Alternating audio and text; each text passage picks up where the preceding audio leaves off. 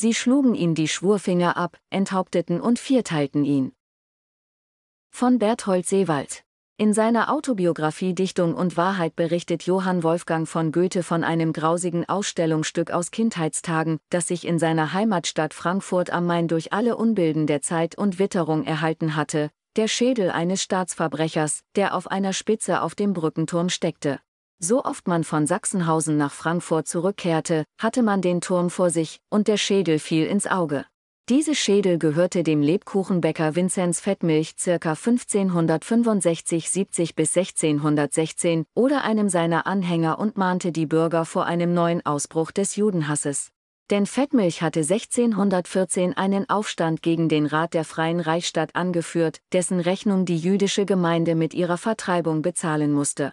Doch anders als im Mittelalter, als Pogrome in der Regel keine Konsequenzen hatten, wurde in diesem Fall den Redelsführern der Prozess gemacht. Am 28. Februar 1616 endeten sie auf dem Schafott. Fettmilch war nach 1590 nach Frankfurt gekommen. Nachdem er sich vergeblich um den Posten eines Schreibers am Hospital zum Heiligen Geist bemüht hatte, versuchte er sich als Lebkuchenbäcker und fand schließlich Aufnahme in der Zunft der Fettkrämer, die mit Butter, Öl und Speck hantierten. Bald musste er erkennen, dass damit keineswegs mehr eine Pfründe verbunden war, mit der man ein auskömmliches Leben führen konnte. Denn in der reichen Handelsstadt am Main hatte der wirtschaftliche Aufschwung des 16. Jahrhunderts für erhebliche soziale Verwerfungen gesorgt. Im Gegensatz zu ihm profitierten Neubürger aus Flandern und Wallonien vom Boom, während Handwerker, Kleinunternehmer und Krämer sich zunehmend abgehängt sahen. Das spiegelte sich auch in der politischen Führung der Stadt. Im Rat dominierten Kaufherren, die darüber hinaus in zwei Lager gespalten waren. Auf der einen Seite standen Patrizier, die ihre Vermögen längst in Grundbesitz investiert hatten und einen Lebensstil nach dem Vorbild des Adels pflegten. Die Minderheit bildeten Kaufleute, die in den wachsenden Fernhandel investierten. Den Zünften, deren Mitglieder zunehmend um ihre ökonomische Existenz bangten, wurde nur noch ein marginales Mitspracherecht zugestanden.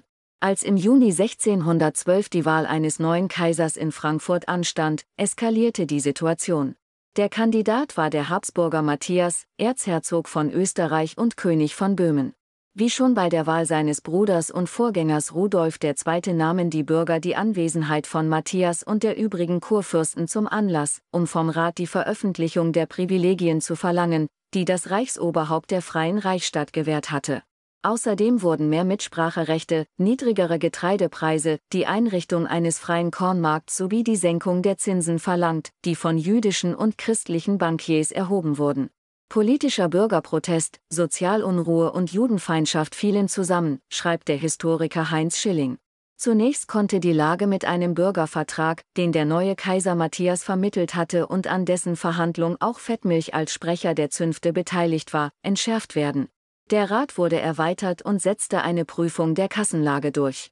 Die kam zu dem Schluss, dass die Stadt hoch verschuldet war und das Schutzgeld, das die Juden nach der Judenstätigkeit zu zahlen hatten, nicht in den öffentlichen Etat geflossen, sondern von einigen Patriziern in die eigenen Taschen umgelenkt worden war.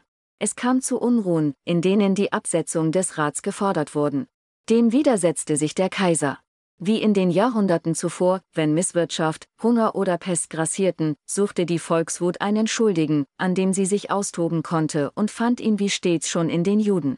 Am 22. August 1614 zog ein betrunkener Mob, vor allem Handwerksgesellen, unter der Führung von Fettmilch durch die Straßen und attackierte die Frankfurter Judengasse, wie das Ghetto am östlichen Stadtrand hieß. Mit rund 2000 Menschen bildeten die Juden die größte Gemeinde in einer Stadt des Reiches. Mehrere Stunden konnten sich die Juden an den drei Toren des Ghettos verteidigen, dann blieb ihnen nur, mit wenigen Habseligkeiten auf den Friedhof zu fliehen. Währenddessen machten sich die Angreifer daran, alle Truhen und Verstecke nach Wertgegenständen zu durchsuchen.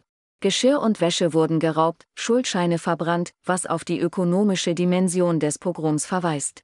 13 Stunden soll der Mob gewütet haben, bis die Bürgerwehr dem ein Ende machte. Fettmilch erklärte den zu Tode erschrockenen Juden, dass man es nicht auf ihr Leben angelegt habe, sondern sich mit ihrer Vertreibung begnügen würde. 1380 Bürger mussten umgehend die Stadt verlassen und fanden in Hanau und Höchst ein prekäres Unterkommen. Doch anders als in früheren Zeiten nahm Kaiser Matthias seine Schutzfunktion für die Juden ernst. Im Oktober ließ er durch einen Herold über Fettmilch und weitere Redelsführer die Reichsacht verhängen. Den Männern wurde der Prozess gemacht, der mit sieben Todesurteilen endete. Die wurden am 28. Februar 1616 auf dem Rossmarkt vollstreckt, indem man ihnen zunächst zwei Finger der Schwurhand abtrennte und sie anschließend enthauptete. Fettmilch wurde gevierteilt. Die Köpfe wurden auf Stangen am Brückenturm auf der rechten Mainseite aufgespießt, wo einer von ihnen noch den jungen Goethe verschreckte. Der Kaiser ging so weit, für die Juden 1617 eine neue Ordnung zu erlassen, unter deren Schutz sie bis zum Ende des Heiligen Römischen Reiches standen. Ihre Rettung feierten sie alljährlich in einem Fest, dem Purim-Wins. Dieser Artikel wurde erstmals im Februar 2022 veröffentlicht.